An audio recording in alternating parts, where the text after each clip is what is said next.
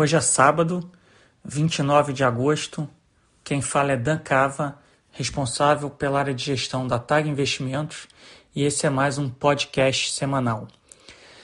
Eu acho que a gente está passando por um período de poucas ou menores alterações no cenário macroeconômico. Isso está proporcionando um ambiente de menor volatilidade é, no preço dos ativos de risco. É, então a gente não tem grandes novidades em relação a tudo aquilo que a gente vem falando e vem acompanhando ao longo das últimas semanas, mas a gente tem é, é, algumas questões pontuais que valem a pena a gente comentar aqui. E dois grandes temas econômicos e dois grandes temas de investimento que eu acho que vão ser fundamentais é, nessa segunda parte do ano, ou enquanto a gente caminha para o encerramento do ano. Né? Acho que de grande novidade o que a gente teve foi o discurso do Jay Powell, presidente do Banco Central americano, onde ele anunciou uma mudança relevante na maneira de fazer política monetária nos Estados Unidos. Então, de uma maneira que, é, tentando explicar de uma maneira superficial, é, a política monetária no sistema de metas de inflação como ele foi desenhado, principalmente nos Estados Unidos e um pouco também no Brasil, o Banco Central americano ele sempre atuava de uma maneira preventiva e proativa, seja nos ciclos de alta de juros ou nos ciclos de queda de juros. Ou seja, o Banco Central sempre teve um foco na inflação e, e no crescimento, ou consequentemente no crescimento é, e ele sempre tentava atuar em antecipação ao que ele via que poderia acontecer com a inflação nos próximos meses. Como, por exemplo, se eles começassem a ver um processo de alta inflacionária, uma expectativa de alta inflacionária, eles começavam a elevar as taxas de juros com o intuito de controlar esse processo inflacionário. E vice-versa, quando esperava-se um processo de queda da inflação, você começava é, proativamente um ciclo de queda da, da taxa de juros. O que o Banco Central americano anunciou é que ele não ia mais mirar uma taxa de inflação em torno de 2%, mas sim que a inflação fique em média em 2%. E isso implica de uma maneira superficial que o Banco Central ele vai agir de forma não vai mais agir de forma preventiva ou proativa, mas apenas de forma reativa, ou seja, ele só vai promover ciclos de política monetária ou quando a inflação já subiu e, e tiver a percepção que essa inflação mais alta ela está muito acima da meta, ou seja, dos 2%, e que essa inflação ela pode continuar subindo e de maneira estrutural. E vice-versa, quando a inflação estiver muito abaixo da meta, é, é, você promove ciclos de afrouxamento monetário, seja com queda da taxa de juros, seja com programas é, é, é de quantitative easing, de compra de ativos. O que, que isso implica? Isso implica que na ausência de inflação, como nós temos hoje, a gente vai ter taxa de juros mais baixas por ainda mais tempo e o que a história mostra, principalmente nesses últimos 10, 12 anos, desde a crise de, de do, imobiliária de 2008 nos Estados Unidos, que ficou conhecido como grande crise financeira, quando você tem taxa de juros muito baixas e quando você tem a liquidez muito alta proporcionada pelo Banco Central Americano, você empurra o investidor para ativos de risco, para bolsa, para crédito, para ter é, é, duration, né? ou seja, tá, é, é, é na renda fixa. É, esse é o, o, o, o cenário base em torno superficialmente de uma explicação do que, que é essa novidade que o Fed nos trouxe.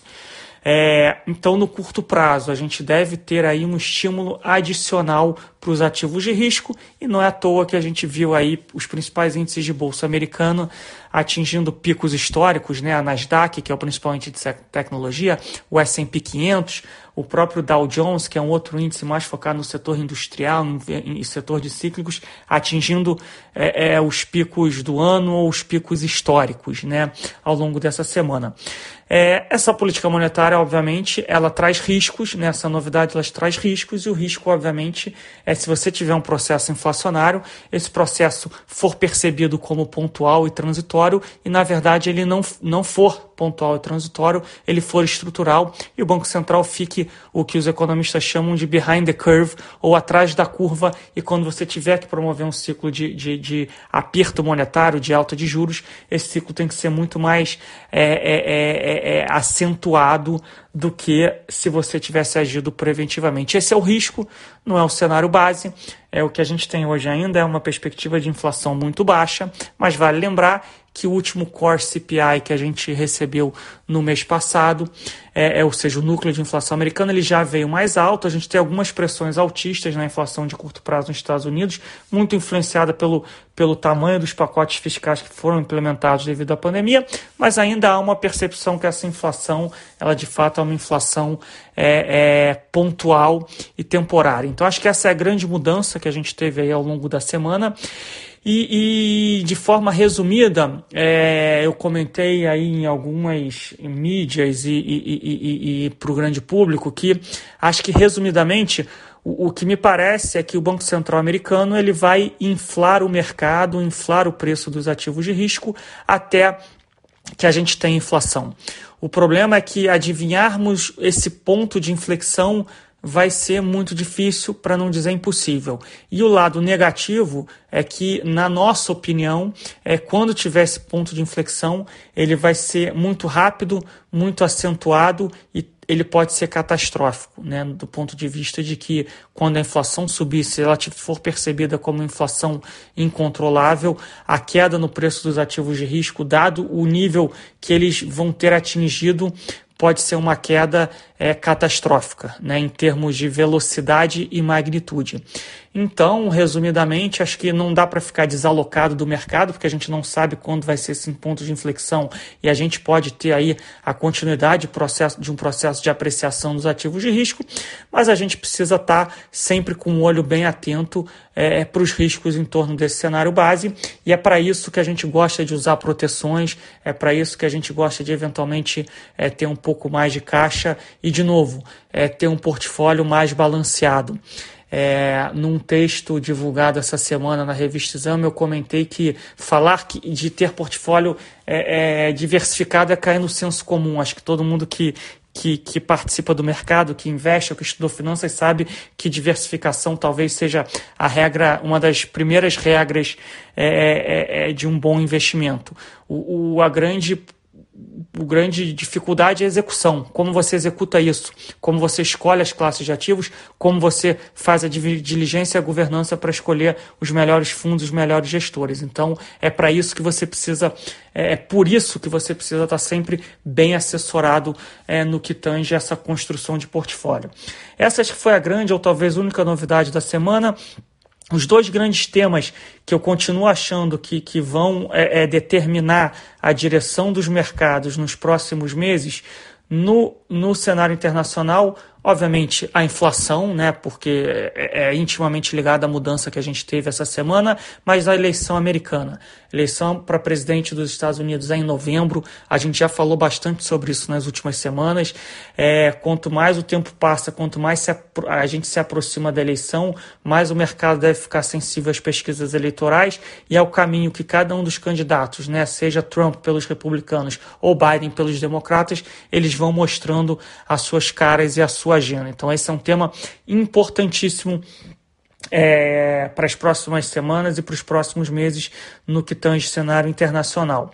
É, no Brasil, é o fiscal. A gente já comentou sobre isso, foi o tema dos meus últimos é, dois ou três podcasts. Eu tenho escrito sobre isso bastante aí ao longo das últimas semanas, quiçá ao longo dos últimos um mês e meio, dois. É, e eu acho que o João Manuel Pinho que é um dos diretores do Banco Central, que participou do nosso evento essa semana do TAG Summit, ele reforçou um pouco o que o Roberto Campos Neto, presidente do Banco Central do Brasil, já tinha falado. É, o fiscal é o piloto, o Banco Central é o passageiro. E eu faço a mesma analogia aqui. O fiscal é o piloto, nós no mercado somos passageiros. Então vai ser muito importante entender qual caminho que o Brasil vai tomar ao longo das próximas semanas e dos próximos meses em termos de, de cenário fiscal, de contas públicas, para a gente entender se o Brasil vai de novo entrar numa rota de prosperidade, de crescimento e de ajustes, ou se a gente vai entrar numa espiral negativa é, de não darmos atenção para o fiscal. Esse tipo de coisa não acontece de um dia para a noite, não é que de um dia para o outro a gente vai acordar e vai ver que o Brasil é, é, chutou o balde, entre aspas, em relação às contas públicas e a situação se deteriorou.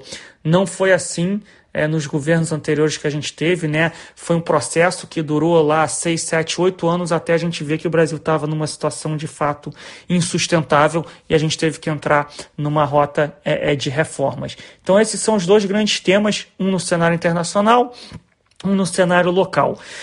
Um último comentário aqui é sobre a pandemia, né? É, a gente já comentou um pouco sobre isso ao longo dos últimos meses. É, parece que para a pandemia fazer preço no mercado de novo, a gente precisa ter uma notícia, uma mudança muito significativa em relação a ela, né? É, é, não vai ser só as, as, segundas, entre aspas, segundas ondas que vão mudar o cenário. A gente tem visto que, a despeito de alguns países estarem vendo um aumento do número de contaminados, é numa população mais jovem, é, já existe protocolos de tratamento mais robustos, então a, as taxas de natalidade são muito mais baixas e, e as, a maneira de prevenção também já é muito mais robusta do que no começo da pandemia. Então você não precisa fechar totalmente as suas economias, você pode só adotar regras de distanciamento social é, é, é, um pouco mais rígidas ou fazer medidas mais localizadas e pontuais em algumas regiões do país ou do estado ou da cidade. Então, é, é, é além disso, obviamente, a gente caminha para ter uma vacina é, é, no final desse ano no começo do ano que vem. Então, o que a gente está vendo é a continuidade da recuperação global. A gente mantém a tese que essa terceira fase desse terceiro mini ciclo econômico deve ser uma recuperação mais errática e mais heterogênea entre setores da economia e entre regiões do mundo, mas não quer dizer que essa recuperação ela vai ser abortada. Ela vai ser só uma recuperação diferente. E essa recuperação diferente, obviamente, que é, traz pontos positivos e pontos negativos e traz oportunidades para para quando a gente está é, fazendo a nossa, é, é, o nosso asset allocation, a nossa seleção de ativos e a nossa seleção de gestores. Então, acho que a pandemia ela continua, é, é, ainda é um assunto muito sério, acho que socialmente é um problema ainda muito grave. A gente teve regiões do mundo e do Brasil que foram muito afetadas, a gente ainda está sendo é, suportado por medidas de uma rede de proteção social ainda é necessária né, no Brasil e fora do Brasil. Esse fiscal ainda está dando muito ímpeto é, é para a recuperação econômica. Mas, passado o auge da pandemia, a gente conseguindo avançar nos protocolos de prevenção, de tratamento e na vacina, é esperado que, ó, apesar de termos cicatrizes muito grandes para a gente sarar nas economias, a gente consiga com que as economias é, andem com as próprias pernas. Então, é, parece que do lado da pandemia precisa ter uma novidade muito grande para voltar a fazer preço no mercado, mas, de novo, sem a gente reduzir aqui a importância do tema em termos sociais. É, era um pouco isso, a gente está fazendo aqui uma conversa é, é, um pouco mais curta essa semana, porque, de novo, é, para o lado positivo, a gente tem tido menos oscilação é, é, menos mudança no cenário base. É, os riscos que a gente está monitorando, eles continuam, mas também sem grandes mudanças, ou seja, por enquanto sem aumento da probabilidade deles acontecerem. É, isso tem permitido aí a continuidade de um processo de recuperação dos ativos de risco. Obviamente o Brasil passa por uma situação um pouco distinta dado esse debate do fiscal, mas, de novo, acho que essa semana a gente voltou a ter notícias ambíguas nesse sentido, né? algumas notícias mais positivas, outras mais negativas. A gente continua sendo passageiro em relação a isso. Queria agradecer mais uma vez aqui pela audiência de vocês. Eu espero que a gente esteja conseguindo é, é, trazer informações relevantes e ajudar o brasileiro a investir cada vez mais e melhor. É, contem conosco sempre que vocês precisarem e, e, se vocês tiverem o intuito ou o interesse de conhecer um pouco mais aí o trabalho da, da, da, da TAG Investimentos, como é que a gente trabalha, seja para o investidor pessoa física ou seja para o investidor institucional, contate é, é um de nossos é, representantes da nossa área comercial, visite, visite nosso site ou contacte a gente pelas redes sociais. Um obrigado e um bom final de semana e um bom começo de semana e um bom começo de mês de setembro. Abraço.